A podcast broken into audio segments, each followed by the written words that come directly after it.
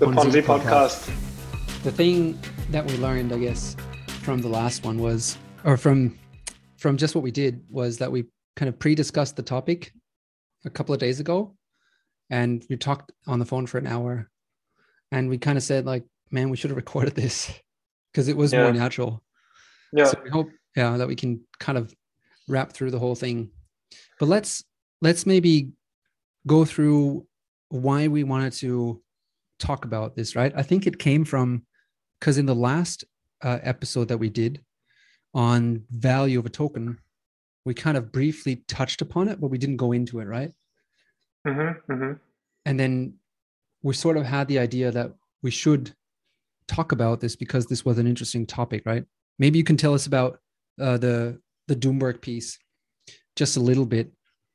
Yeah, I mean, um, I think in essence, you know, everyone should go and read that that article because it's a good one, and we're huge fans of Doom, Doomberg. Uh, but I think in essence, if we were to boil it down, he says, or they say, um, with with cryptos, you've got this pipe in and pipe out into the crypto space, um, and unless the money coming in is always more than the money going out, um, in a way, it's a Ponzi, right? Like the value of it is only because there's always more money coming in than money going out. And therefore, it's a Ponzi. I don't know. I mean, that's a, a super simplistic way and high level way of explaining it. So, everyone, just please go read the article. I don't know if there's anything else in that article Flo you thought of maybe that we need to share.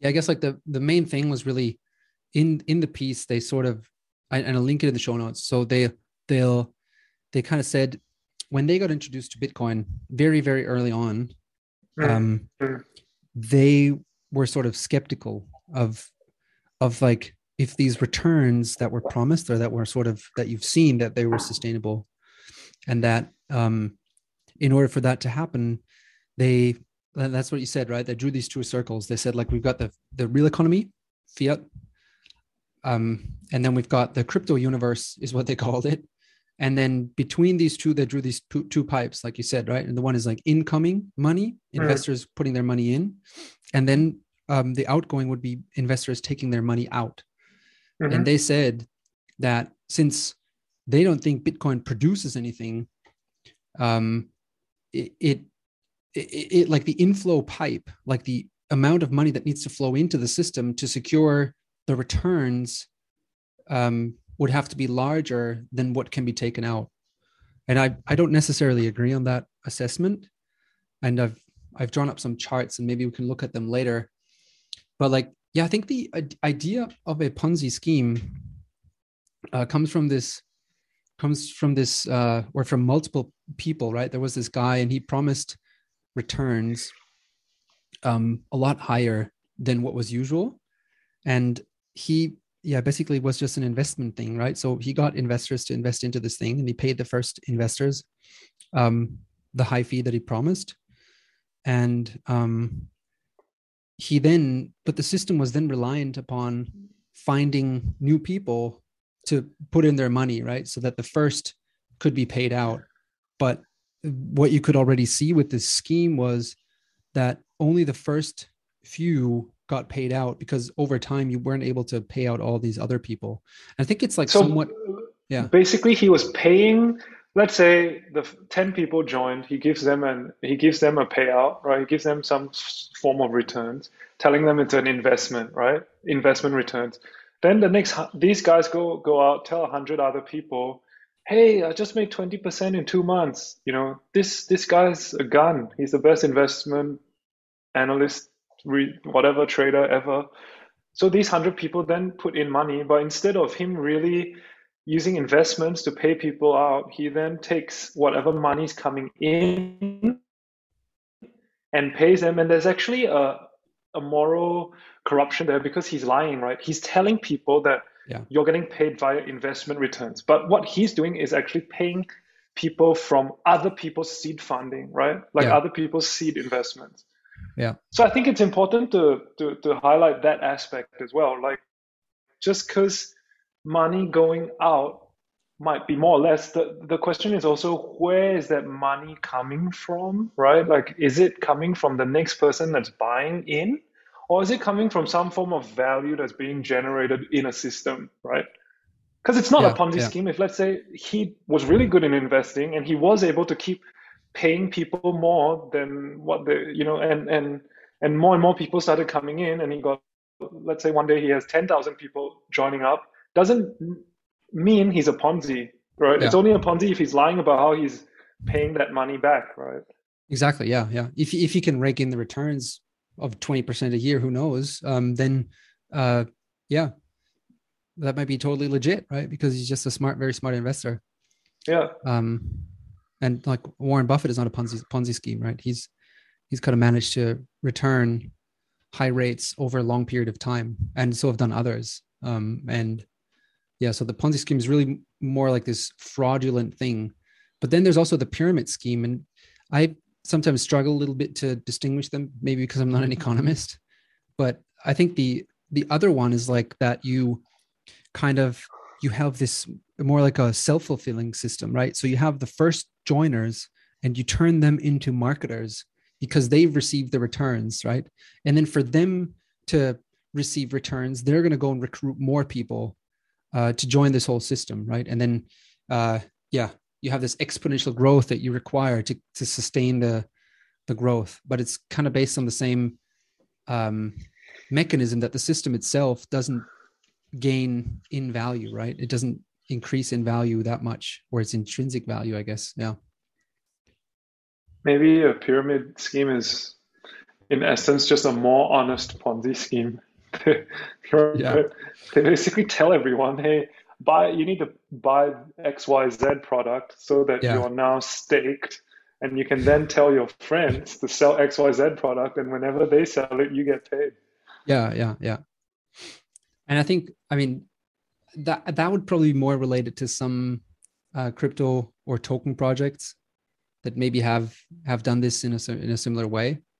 I don't know. Um, there there's definitely some out there that are fraudulent and they're only based on new people coming in and and buying off the tokens but i think the really critical and important part is to look at value right and th- i think that's how we came to this whole idea because the last uh, recording or session podcast that we did was about value we really looked into um, what's kind of the value that we create and how can you how can a token help to capture that value right mm-hmm. and if something creates value or has intrinsic value, then um, and if you don't promise returns that you that you can't make, then I don't think it is a Ponzi scheme.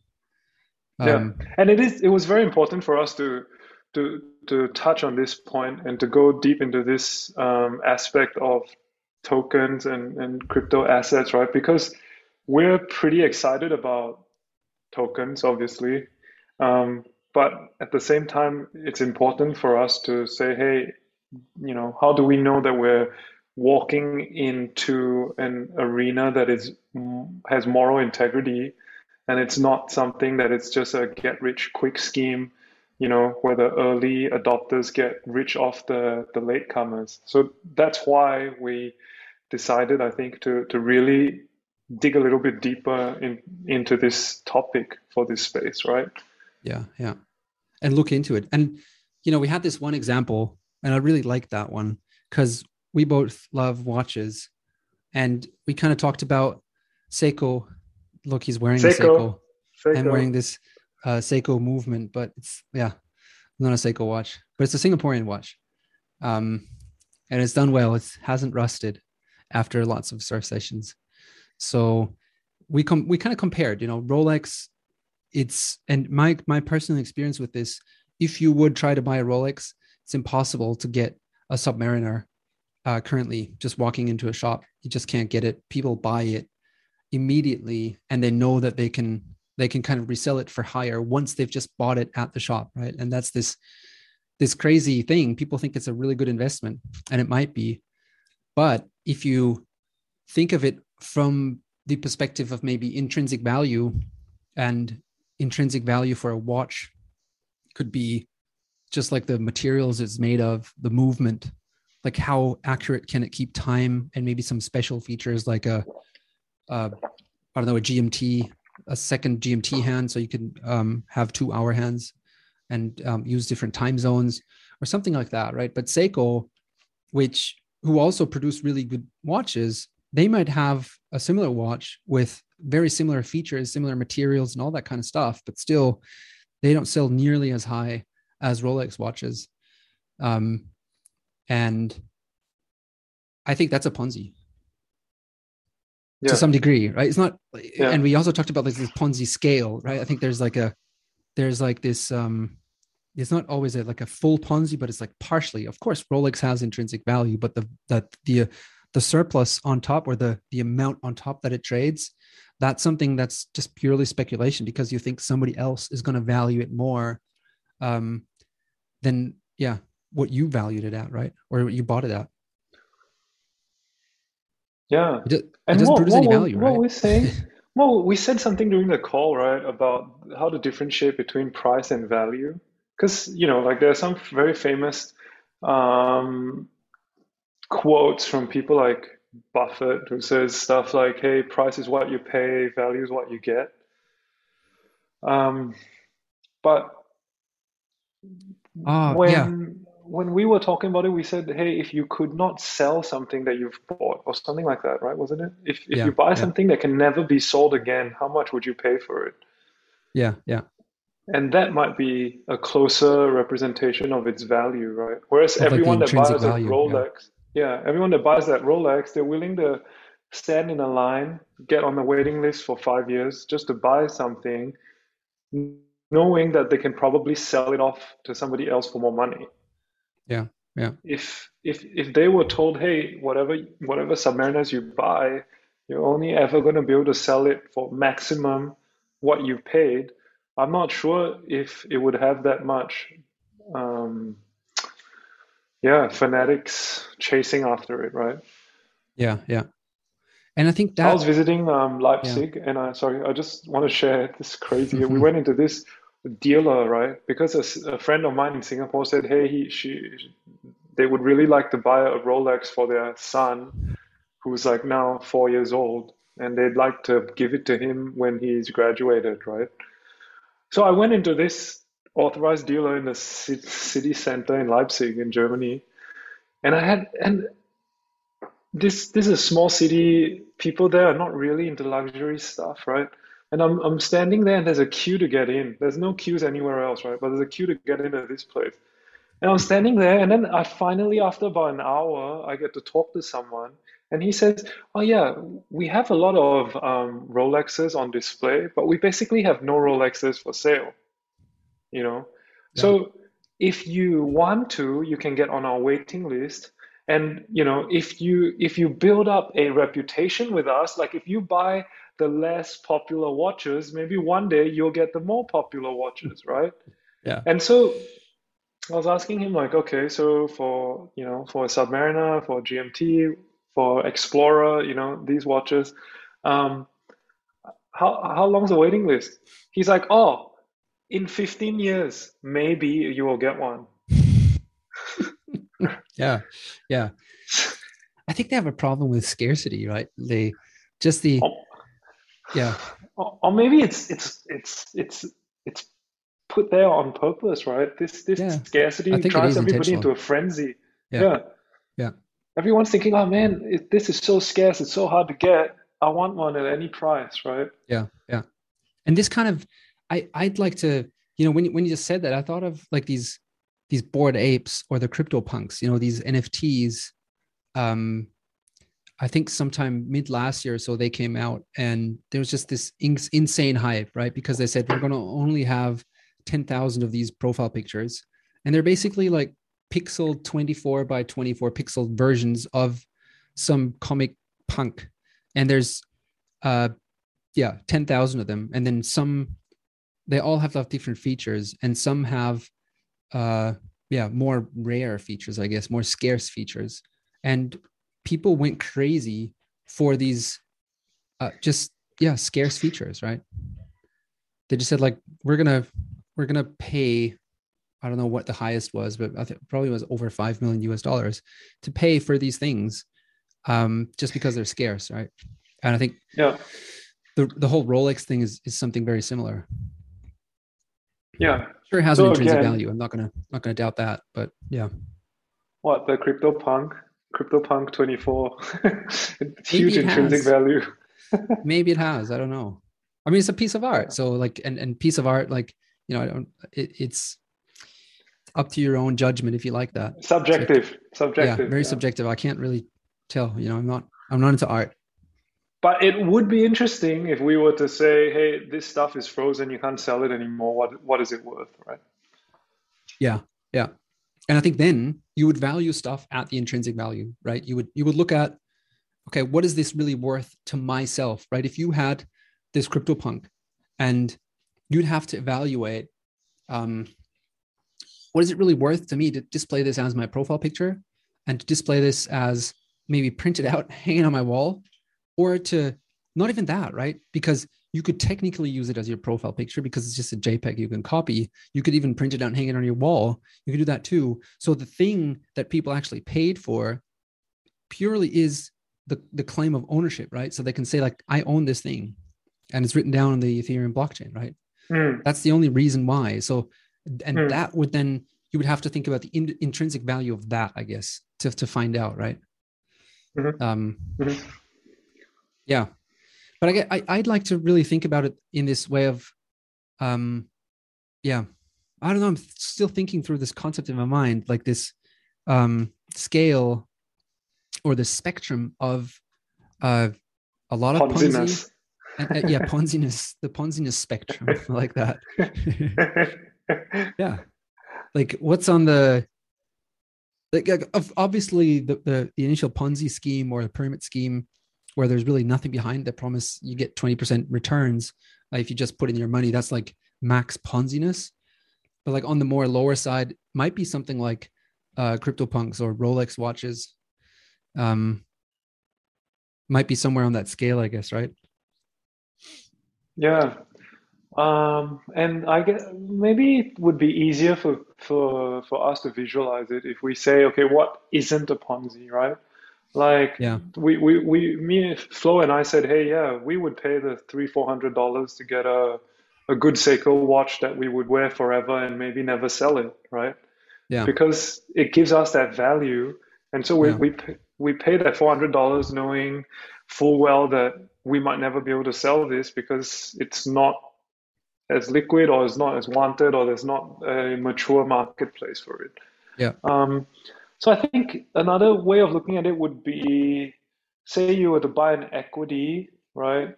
And this equity paid you dividends, right? And if you were to say, like, like, um, was it the best, the, the, the time horizon to own something?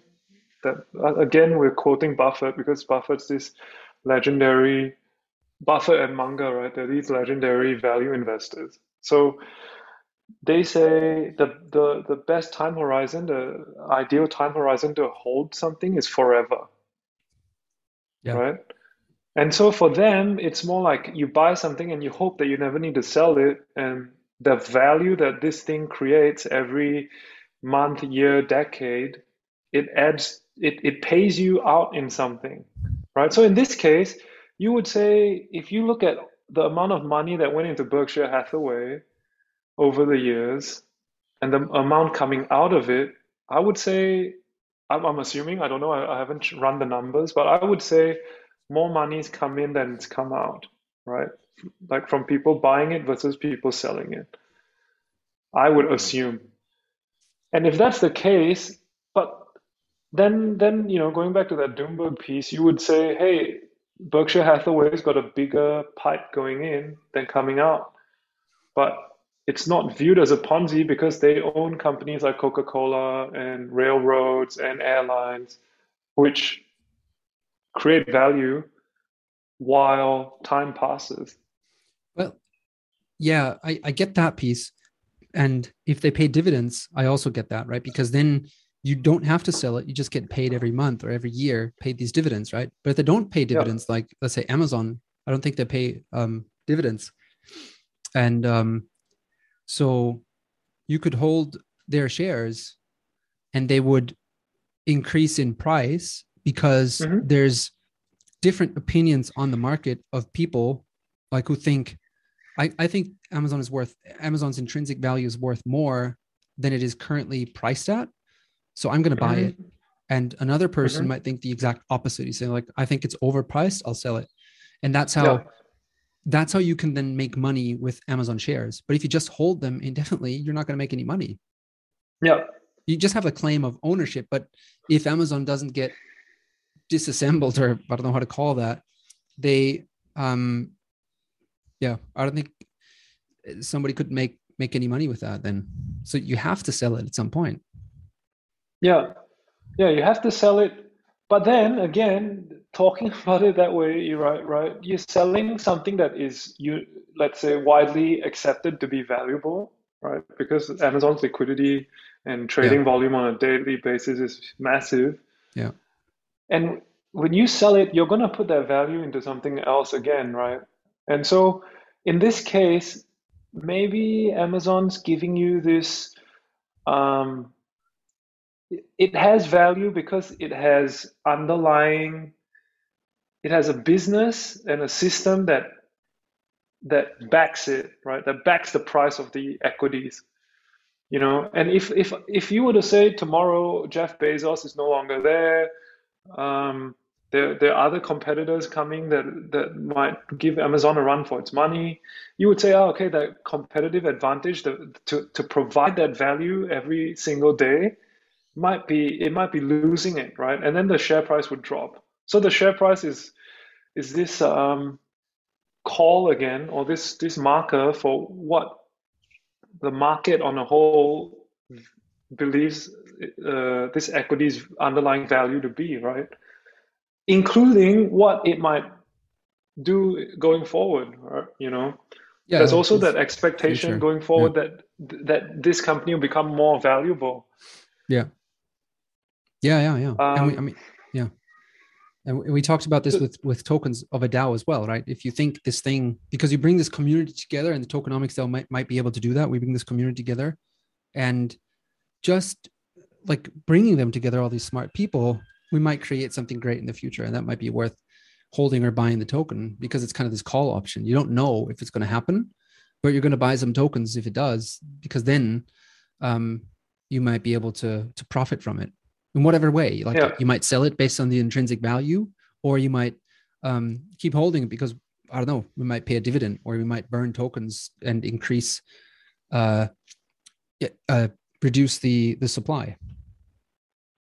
Or maybe it gives you the ability to govern where this system goes, right? To to, to, too, a, to play a part in giving something direction. Yeah. So I guess it's simply you can learn a lot by by by understanding the intention someone has when they put money when they they part with their money in to exchange it for something, right?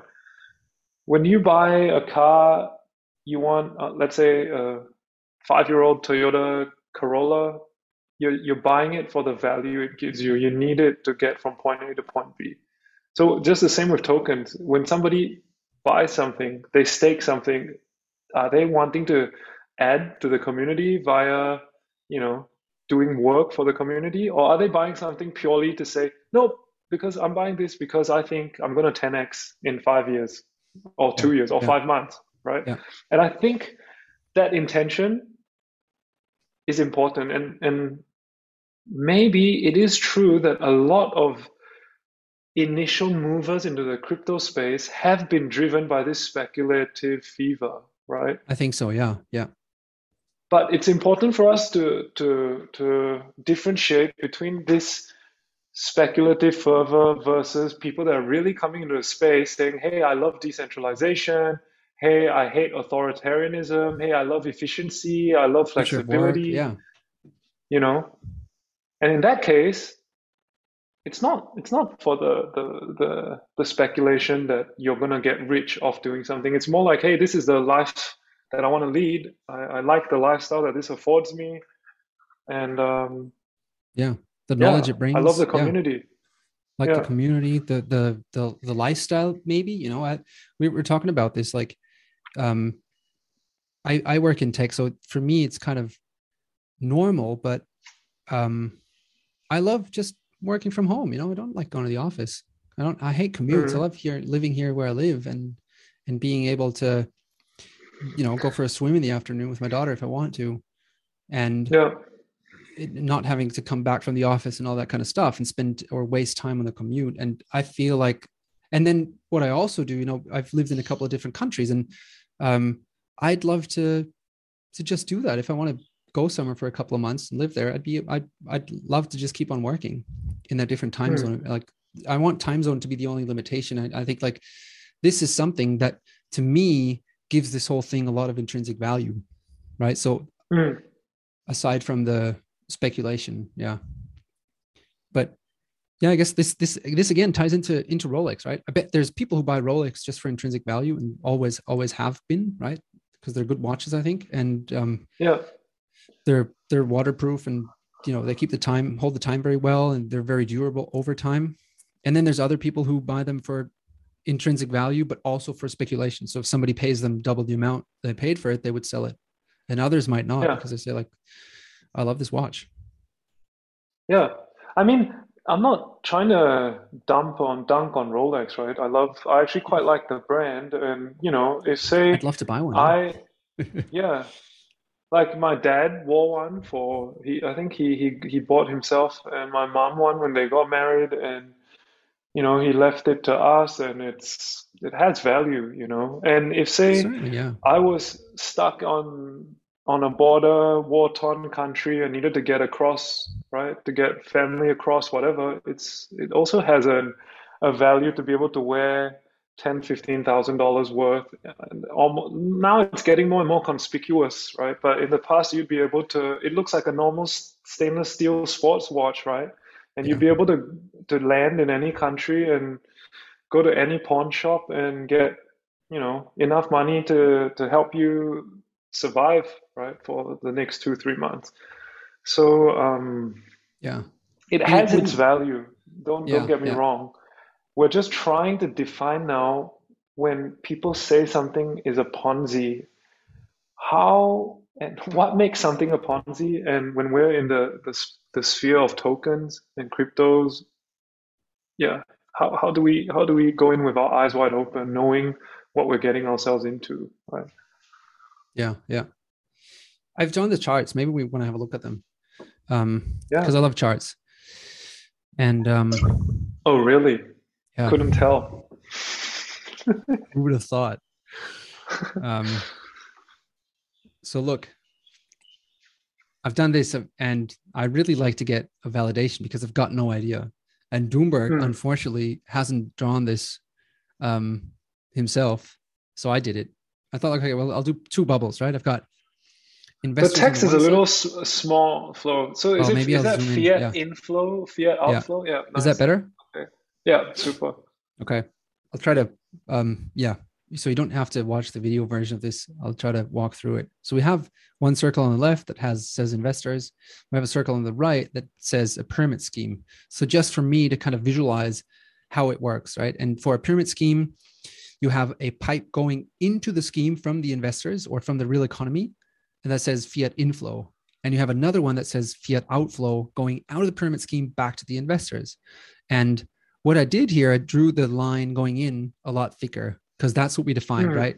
So what the pyramid Yeah. scheme does, it promises a 20% return a year. It might only have a 5% actual return and no intrinsic values. So for investors to make money, there needs to be a source of new money coming into the system to pay out the ones that want to go out and and that's how it it can collapse right because if there's not enough new people bringing new in in new cash then the whole thing the whole thing falls apart because you can't sustain the 20% returns right that you promised so yeah that's kind of how I see that. And then I've done a few of these.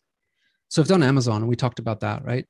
So here again, I did the bubble Mhm. with investors, I did the bubble with Amazon.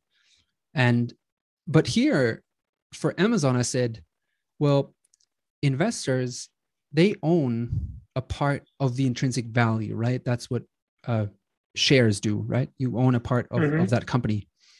And you can buy and sell these shares on a market based on what you think about the what the intrinsic value is, right? So that that's like there, there's no fixed incentive uh, sorry there's no fixed in, uh, intrinsic value written down anywhere you have to calculate that for yourself based on there's multiple ways to do that value investors will know how to do it right you can like discount future cash flows um, there's other ways. I'm not an expert in this but everybody Like would come up with different numbers. yeah something like that. Yeah. yeah yeah. Yeah. and so you would value it and if you think well currently i think it's overvalued if it's overvalued maybe you could just look at the pe yeah the price to earnings ratio. Um and if that's too high you could think i i'm selling it. But somebody else might say uh, i really believe in what they're going to do in the future and therefore the price will rise so i'm going to buy in. I'm going to buy these shares. And then amazon on the other side they have intrinsic value right? The company because they produce stuff. It's not like the ponzi scheme where somebody's just like pretending they're doing something they're not. Amazon is is producing stuff. They're shipping shipping goods. They've got uh, aws like the whole cloud thing. And but they don't also don't pay a dividend right? And that's an interesting aspect that we talked about earlier. So you as an investor the only way to profit from buying amazon would be you have to sell it right? Because otherwise you're not going to get anything from them. Um, you would expect their intrinsic value to increase over time and then when it does somebody else will be willing to pay more for it than what you bought it for and that's how you profit. I don't think there's another Mhm. way but that's kind of how i see it right? There might be some another way where people are starting to leverage ownership of these things and they're able to maybe even borrow against their holdings of these shares, which then allows them to get working capital to use, right? That's Mhm. something else. So it's basically viewed upon viewed as a piece of collateral, you know. I mean, Yeah. it's often the case when you have a brokerage account that you know you can you can buy more than the amount of cash you have in there because yeah just because they believe that whatever you have bought already, you Yeah. can leverage that, right? because they could So sell that's it one right? other thing. Yeah, that's I mean, one that's how a other lot of- aspect to think yeah. about. Bor- borrowing a lot of borrowing lending protocols in in DeFi work that way, right? You have to post a collateral, over collateralized usually, and then Mhm. if your position moves against you, the broker or the protocol will sell off, liquidate your positions in order to ensure that they don't make any loss, right? But they'll give you, if everything goes fine, they'll give you a certain or they'll borrow a certain amount to you. Mhm. Hey, something interesting happened over the, the week, last week, I think. Um, there was this news uh, headline saying that, you know, Russia asked um, China for assistance with with the war that they're having in Ukraine, right? And America and the West, Western countries said, hey, if China does actually take part in the conflict, they will be they will come under sanctions as well, right? Mhm. So there's this fear in the air that um, Chinese companies, Chinese entities would be placed on a sanctions list, right? And instantly, right, the Hong Kong, the Hang Seng index dropped, right, dropped tremendously. Co- companies like Alibaba, I mean, I can pull it up, but they they they crashed. You know, they they absolutely crashed. And so that's one thing to also think about, right? The reason they crashed was not because you know Alibaba's business is mainly in on main on the mainland. So whether Yeah. they get sanctioned or not, the value they create should not get impacted that greatly, right? But for the stock to still move in that way, the price of the stock to still move in that way, it means people were selling that that that portion of the value um, where they believed they could actually sell it onwards for more, or, or or that you know it provided liquidity or whatever. So the the prospect Yeah. of that liquidity getting frozen made a lot of people decide to dump their ownership in the stock, right? Yeah. So that I just thought that was yeah. interesting. Yeah. So Yeah. it wasn't about the intrinsic value in that case. It was about the ability to sell the, the, the trade the the entity going forward in the short term. Yeah. Was was yeah was was was pressuring them to, to let it go. Yeah. I think I mean you can you can think about this in the same way with like Russian stocks, right? The Russian stock exchange is not open, but you can kind of see what a lot of the companies um, that are in Russia would trade at, right? And I don't think because of the war, Gazprom is is like g- getting less or gas out of the ground, right? Or Lukoil is getting less oil, Yeah. Or the miners are getting less, digging less stuff out of the ground. So their intrinsic Yeah. value actually hasn't really changed, but with all the uncertainty, I guess the price changes, right? Yeah. So so some might even argue their intrinsic value has gone up because the stuff that they're mining or the producing or yeah. extracting has gone up has gone up in price, right? Yeah. Um, so maybe that's that aspect of intrinsic value and perceived value, right? Because everyone's yeah, value Yeah, is very course, difficult yeah, to define. Yeah, that's what that's what I say. Like everybody has a different perspective on the value, right? It's like Mhm. I- might have a more long-term view than you. So I'll Mhm. I'll say like I'll sit this out. I'll hold my Gazprom shares because in five years' time, I think it'll be all forgotten and they'll be back up there because they'll still produce gas. And you'll Mhm. say like, oh, I I can't stomach this for five years. I only have like uh two months and I'm, you know, my asset allocation is too much on this part. So I'll I can't I can't hold it. I need to sell it, right? Or somebody might say, "Hey, you shouldn't own that because it's supporting the Putin regime." You know, so there's Yeah. all these there's all these aspects Oh, that yeah, are so as- asymmetrical, right? But it affects it affects people's buying decisions, and people's buying decisions affects price, Yeah. right? Yeah. Yeah. I mean, that's a whole nother, a whole nother talk, I guess, on like psychology of of price and and how price, yeah, price fluctuates, right? But what I'm Mm. thinking about is like really value. I don't think fluctuates that much, No, no, and Yeah. so yeah. Cool. I've done the one on Rolex watches. We've talked about this a lot. Um, I guess we can skip it. I think to some degree it's a, it's a Ponzi scheme. Like everything Yeah. that goes beyond the intrinsic value, Rolex watches, yeah, are there's a lot of uh, speculation in it. we've lost half our listeners. Be- All the Rolex fans. Like I, I really like a. Rolex watch. If I could, if I could get um a Submariner, I'd probably save the money and and get one.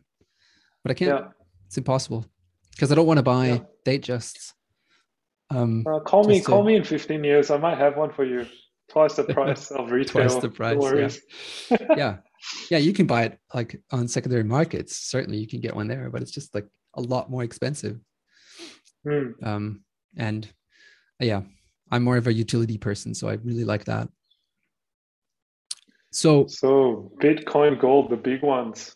bitcoin I, I put them together in one because i think they're very similar and i've just read this like brilliant article from Lyn Alden. I'll link it. Um it's just so good. On like she explains she goes into what is money and it's like super long. It takes an awful lot of time to read but there's lots of i got lots of value from it. It's And- worth the time, right? it's worth the time totally. Yeah. Mm. and she like explains it. I mean she's you know she has a lot of articles that i don't understand that well because i'm not too much into the topics but this one she does that very well. So i highly recommend that one and so she talks about like if you talk about what is money of course she men- mentions bitcoin and gold. And to me again it's the same right? Gold has some intrinsic value.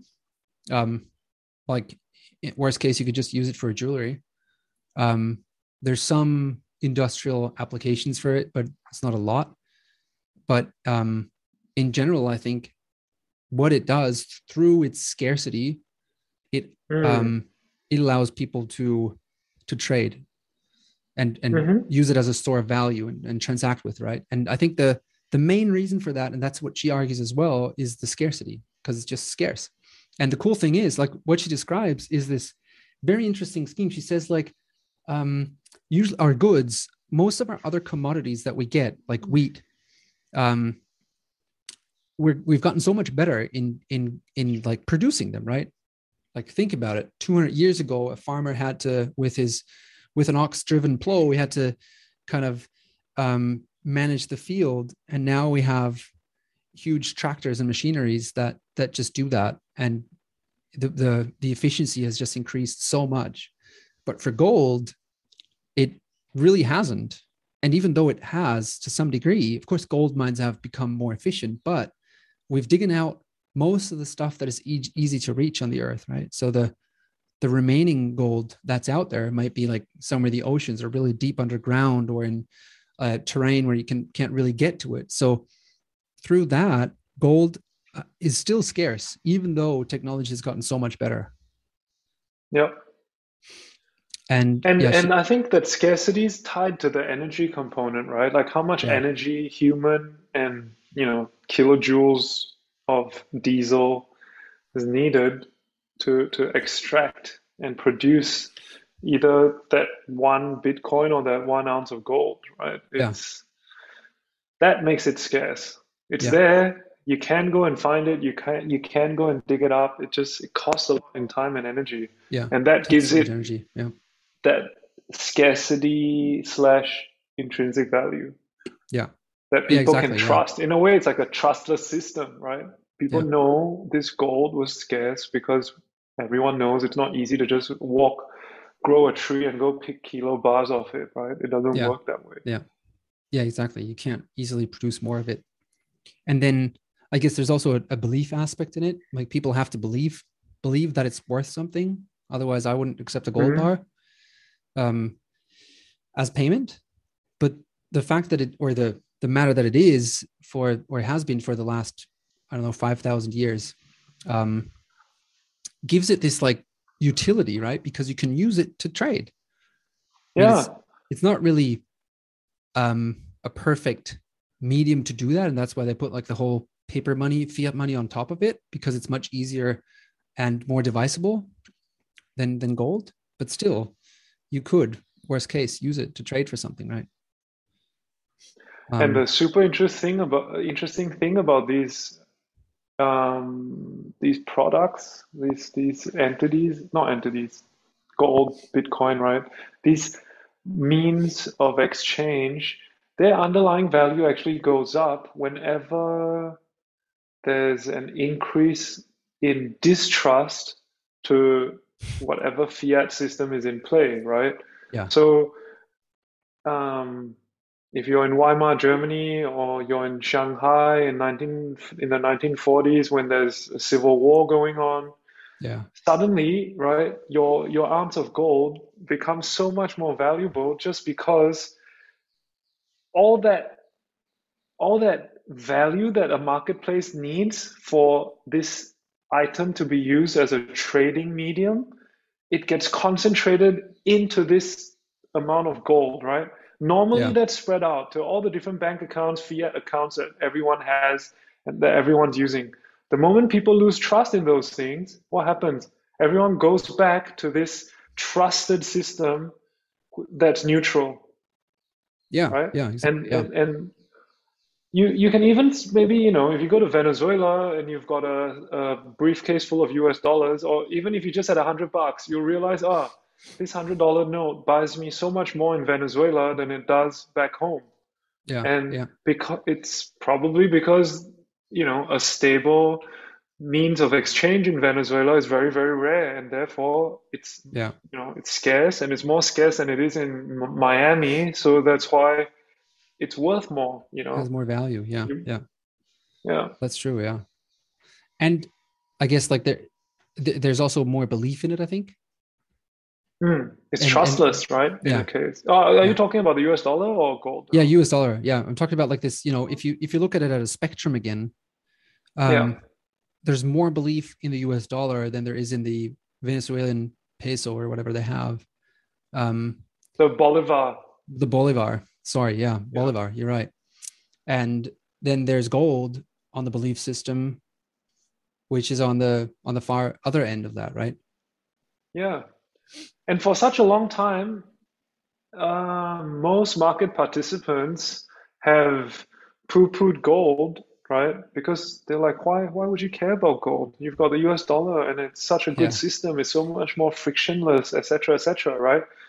2008 happens and bang, you know, trust gets lost, quantitative easing starts, and then you see gold starting a bull run, you see things like Bitcoin getting created, you know, suddenly people start questioning, hey, what's what's money? You know, is it Yeah. currency or is it money? Or okay, if it's money and it's Yeah. valuable, why is it where did these guys just suddenly get all that money to to bail everyone out?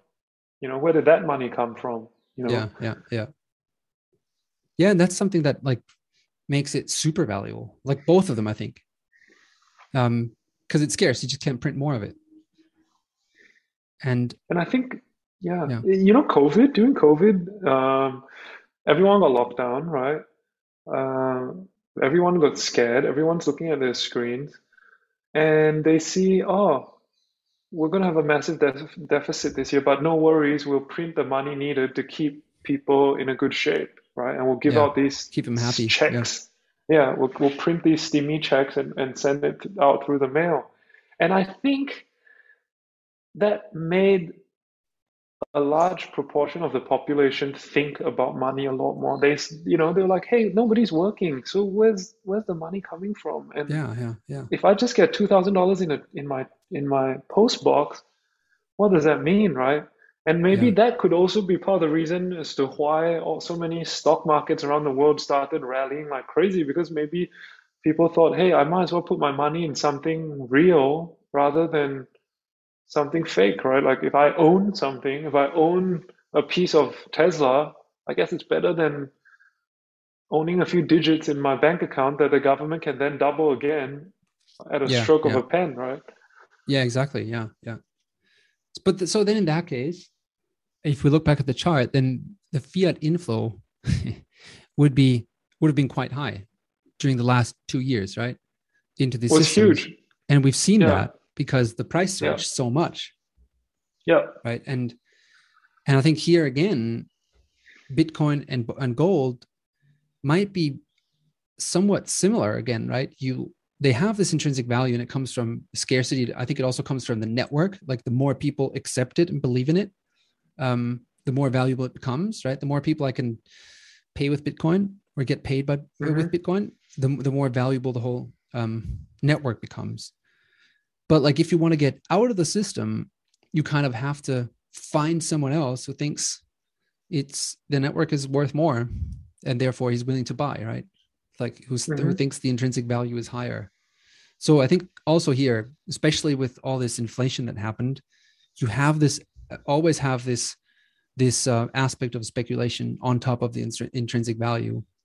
But to me, I don't think this is a Ponzi scheme because it really has value, Mm. right? It has value. You can you can use this to transact. It has digital scarcity, and that is something that for me totally speaks against it being a Ponzi or a pyramid scheme because it has value, right? It's not that it doesn't. It, it produces no returns. That's true, but gold doesn't produce any returns if you hold it. But it has this utility that over thousand, two thousand years, um, where you have held it, the value has stayed somewhat the same, or it could like the purchasing power of it. Maybe that's a better term for it, right? Yeah. Yeah, exactly. I mean, if you were living in a in an environment where the government was a lot more predatory, which unfortunately feels like many different countries are heading down that spectrum. Yeah. But say say you're living in, I don't know, if you're living in a country closer to the North Korea spectrum, right? Mhm. Having having your money saved in Bitcoin, you you don't even really care if the Bitcoin value is going up or down, right? You just know The that, price.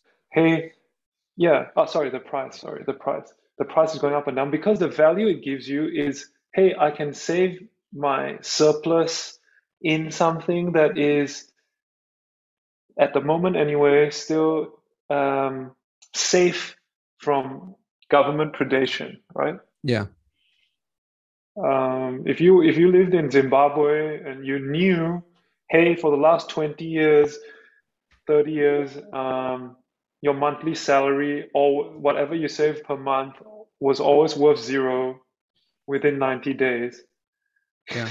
you, you know, you'd save in Bitcoin or US dollars or whatever just because you don't care about the price going up and down. You just care that, hey, it's going to be worth, probably going to be worth something in three months, but my Zimbabwean dollars are not, you know? Yeah. Because it has this intrinsic value for for that person, right? Yeah, exactly. And yeah. I think that's that intrinsic value that Bitcoin and gold has. Yeah. And therefore, it's not, yeah, I wouldn't call it a Ponzi because it does serve a purpose. Yes. Yeah. Yeah. And yeah, I totally agree. Yeah. And I'll go look even further and say like Ethereum is also not a Ponzi.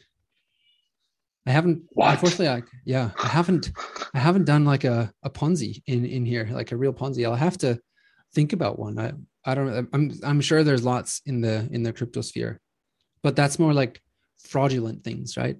But like Hmm. if you take away the speculation out of it and you're back to this like intrinsic value, then I think it's going to be hard to find like a pure Ponzi because that's like something that's just fraudulent, right?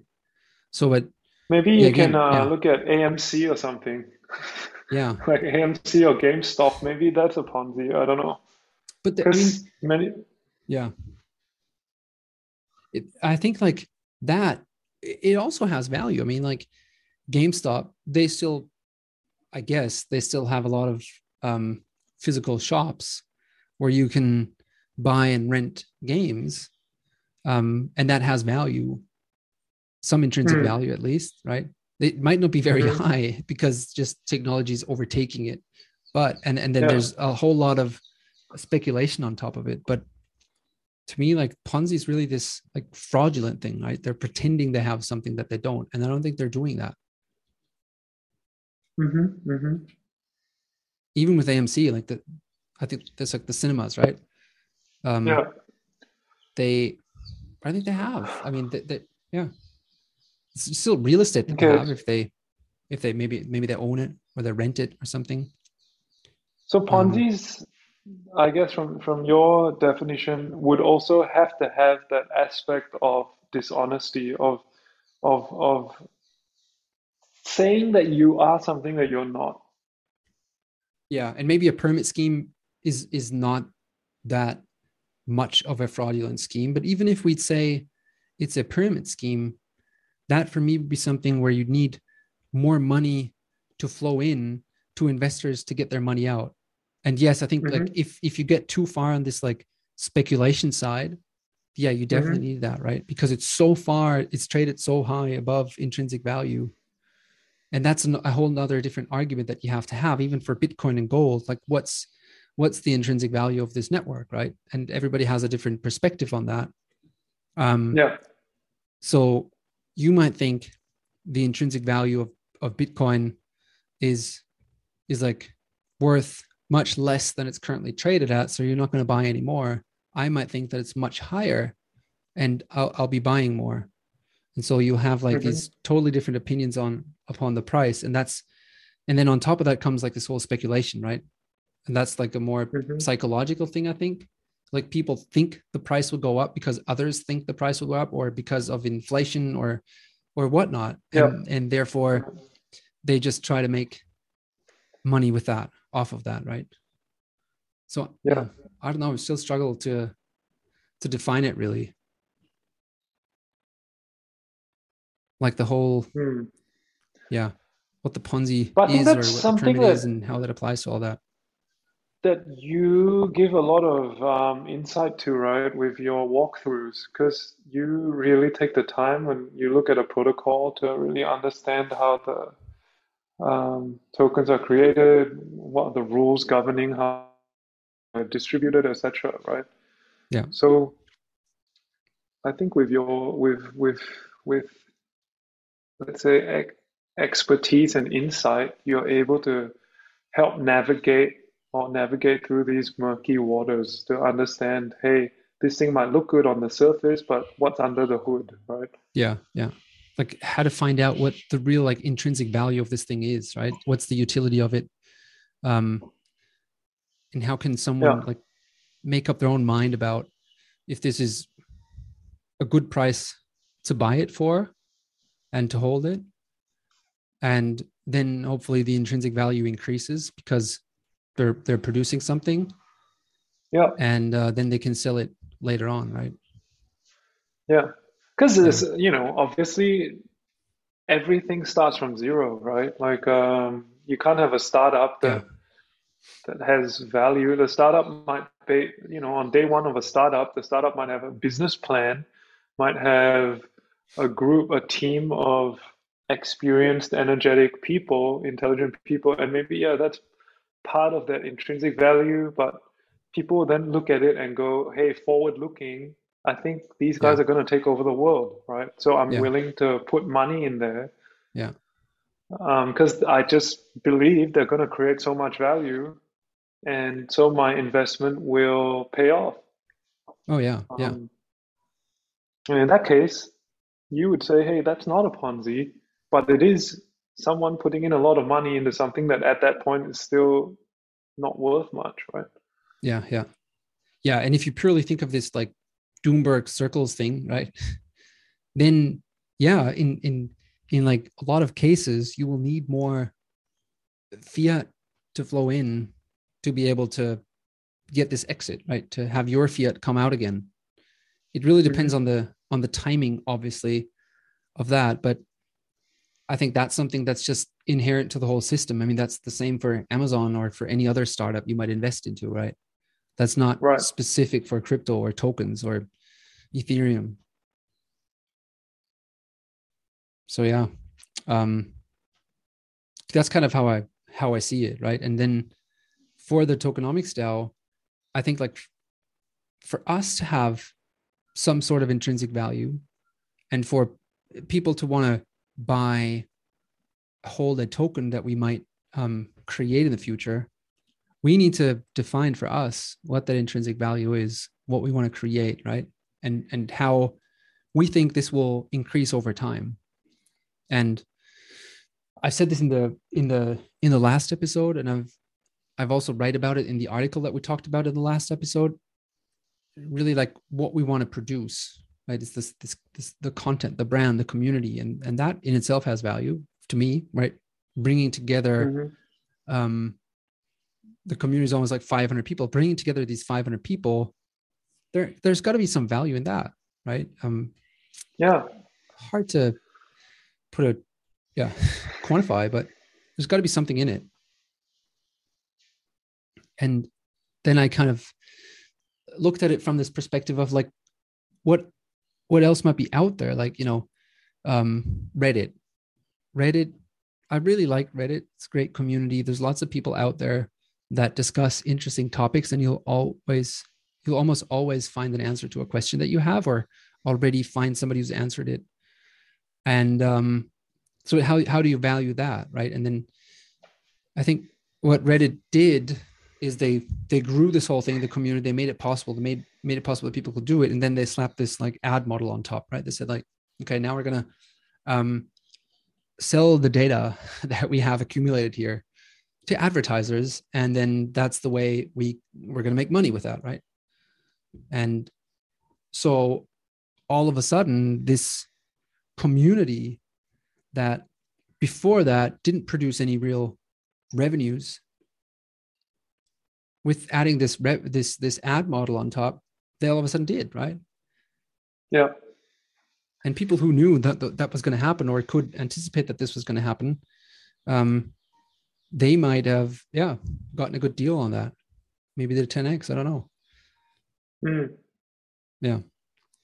So I think yeah really the the the core essence of it of understanding if something is a ponzi or a pyramid scheme is what value does it really really create what value does it really have and what value it's really going to have in the future and this is like to me it's no different than to, like value investing in a sense right so maybe tokenomics or evaluating tokenomics has a lot to do with that but then of course it also like speculation is also like a totally legit way to to make money a lot of people do it so why not um mm. more of the psychology thing but yeah. yeah.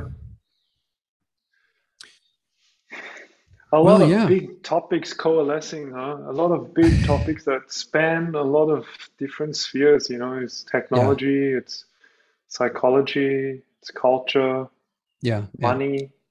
yeah. Yeah, And like it tells me that like this whole token and DAO and, and crypto thing is like it is something new. It's new technology, but a lot of the the things behind it are just the same as what we are really used to, right? This whole market psychology, intrinsic value, speculation, um, and there's there's at the end it's just humans interacting with it, right? So it's all kind of while new, very familiar. yeah. I mean, I think a lot of it's also a branding issue. You know, like when Bitcoin was coming to the fore, and everyone was looking at, you know, these guys that were early investors, early Bitcoiners driving around in loud Lamborghinis, right? And you have the you have the um, you know, o- online they're not the friendliest bunch of people, right? Sometimes it's like, oh, have some, have fun staying poor. Yeah. Bitcoin fixes the world, right? Um, Yeah. and then you've got the whole legacy media slash financial system throwing everything, including the kitchen sink, at cryptos, right? Saying that it's used only for money laundering and you have to be a gangster if you want to buy it. Yeah. It's if you own Bitcoin, you're basically as good as a drug dealer, right? So Climate change. I yeah, yeah, climate change.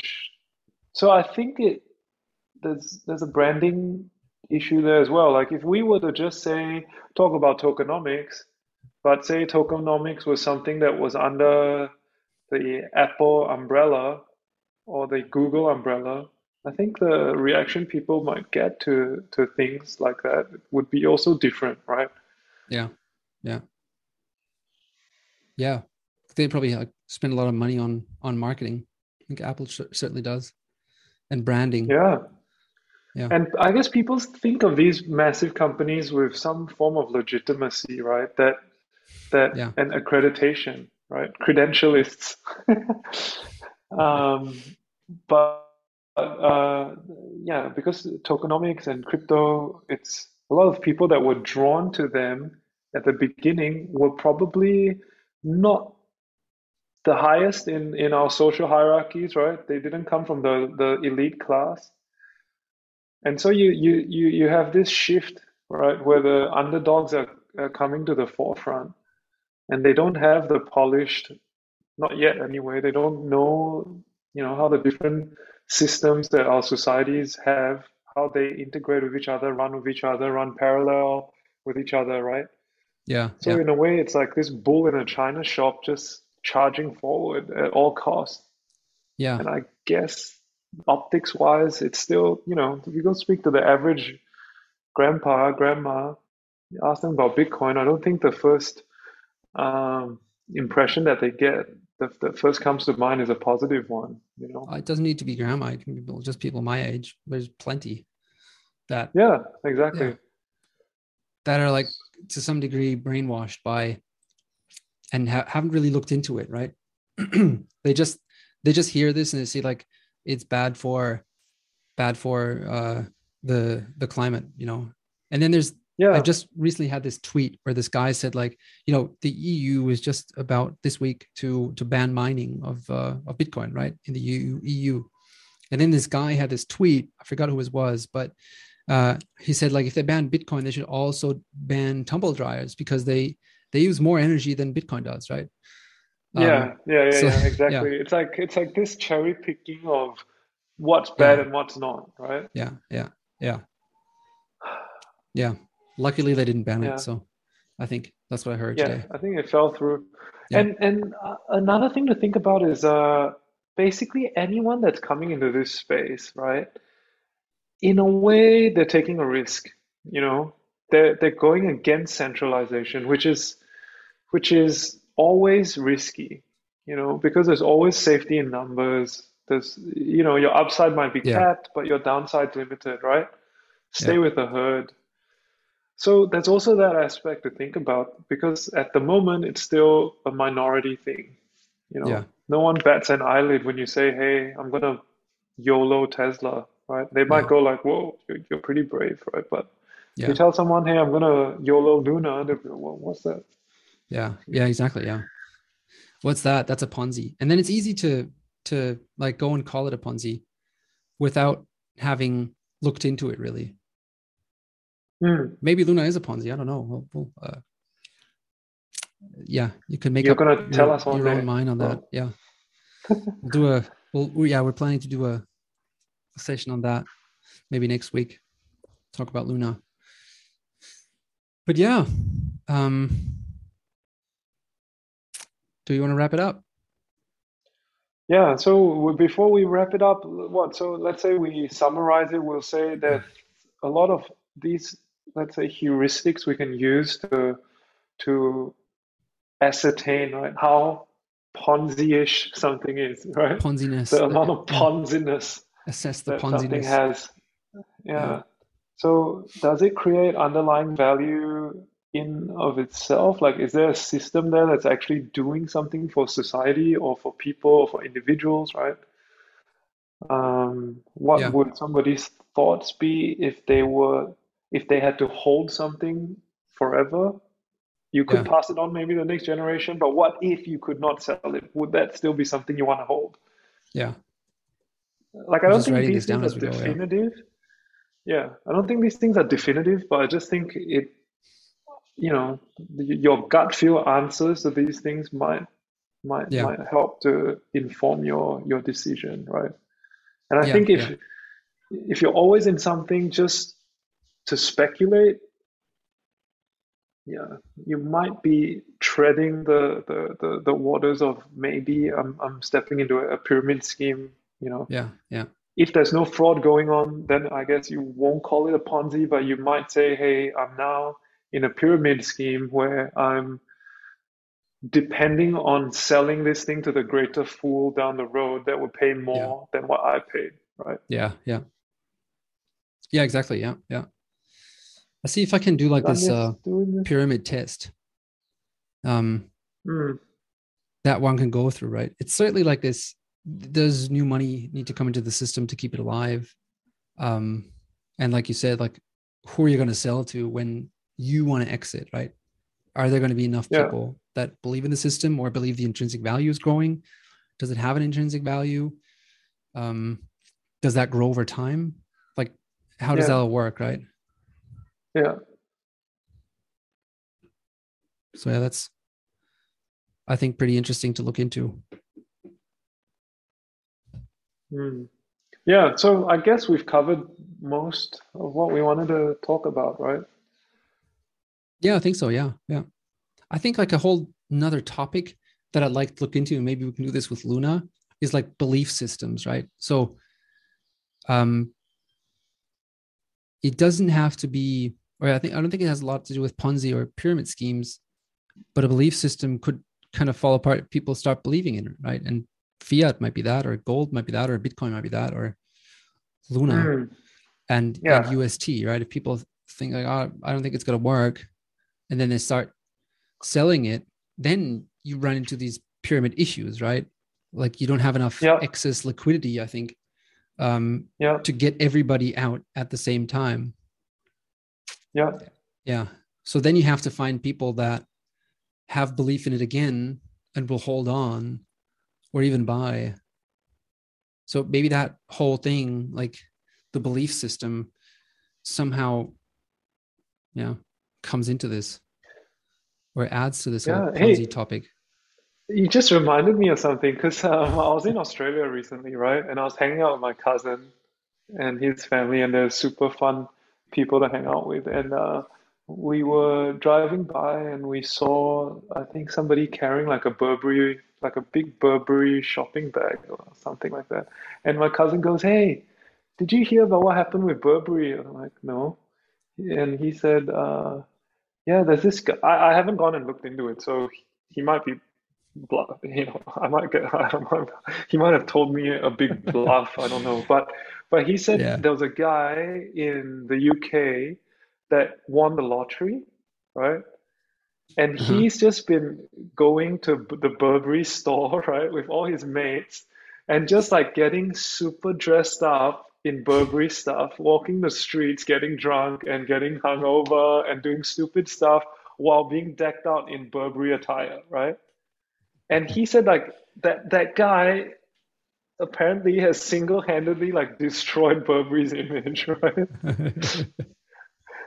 So I just thought about that because you were talking about belief systems, right? yeah. And everybody believes that, hey, only the, the super classy, elegant, rich, elite people can afford to get dressed up in Burberry's and in Burberry clothes or carry Burberry Yeah. bags, whatever. Yeah. And then so you go, yeah, I believe I'm part of that class now, so I'm gonna take this, pay out so much for to, to carry this bag, and it'll be a symbol that I've made it, right? yeah. And then you see some guy getting drunk in a pub, right? Spilling his cider all over his, his Burberry jacket. Yeah. Um, yeah, it- it- Disrespecting it- the brand. yeah, it values it messes with that stands for. belief system. Yeah. Exactly, exactly. It does. Yeah. I just thought yeah, that's that's pretty. Or imagine what happens if, say, Elon Musk, you know, or I don't know what happened with the church, right? And the the, the crimes that were com being committed by the church and then getting covered, you know, people get, get getting their crimes covered up. Yeah. That that that hurt the church so badly, right? Because Yeah. the belief that people had in the institution got got, got took a hit, right? Yeah. Yeah. Yeah. Yeah. I think that's and that's something this. that really goes into markets as well. I think a lot of that Yeah. has to do with it. Oh man, this is Stuff falls so out of favor. interesting. Because Yeah. Let's. you know, maybe maybe you can do this this chart with the the flow of fiat in and out, but maybe there's also this thing, flow of trust, you know? Flow of trust and belief. Yeah. Yeah. You have this like when belief when barometer or spectrum, or yeah, yeah, yeah. yeah. That's interesting. Yeah. Like what happens if somebody finds out that Elon Musk has a whole garage full of V8 supercars and he just is actually a petrol head? I mean, I don't think he is, but I'm just saying, right? These Yeah. things, you know, they're, they're, these people are icons and they're so important to the brand, right? And they're leaders in in belief systems. And Yeah, yeah. when they're shown to not be consistent with what they're telling people, then belief takes a huge hit. Yeah, it does. Yeah. And- Or like in technology, if something, you know, you believe in something and then there's a a bug that it's found or you know the system doesn't work as good as as advertised or that as you thought it would, then yeah, that can make your belief crumble too Hmm. in it, right? Yeah. Or what happens if a whistleblower comes out and says, "Hey, did you guys know that um, every Yeah. single Apple iPhone gets made with a certain chip, and this chip actually records everything, every single thing. Your camera's on all day, right?" Like, again, not Yeah. saying that that's true, but just imagine what that would do to the value of Apple's brand, right? Yeah, yeah. Oh yes, certainly, yeah. People would uh definitely lose their belief in it. I'll need to Mm. I'll need to see how I can fit in the belief into the into a diagram. Put this into this like whole model because I think it belongs in there, right? A Um, belief pyramid. the belief pyramid, the belief scheme. I don't know. I'll have to think Yeah. about it. I'll, I'll, I'll need some time, but I think belief is is an interesting aspect that goes probably into market psychology and things like that, which I don't know all too much about, but certainly interesting to explore. And I think to some degree, um, yeah, it overlaps with what people say or think a Ponzi scheme is, right? Because if belief collapses, then all of a sudden you have you have if you go back to the to the diagram, you'd have like a massive request for fiat outflow out of crypto, right? And it Mhm. couldn't, it wouldn't be able to match that. Um, yeah, because the it's going to be hard. You wouldn't with have that lost liquidity to belief. do that. Yeah. Yeah, Yeah. liquidity and and and like find people exactly who have the belief otherwise to think that the intrinsic value is actually or that the system is actually good, still good, even though the, a lot of people have lost their belief. So somehow it flows into that. I think. I hope that was valuable for everyone. I certainly, uh, Um, yeah. I was enjoyed it. So good thanks a lot, conversation, yeah. Yeah. Likewise. Cool. So see you next time. See you next time.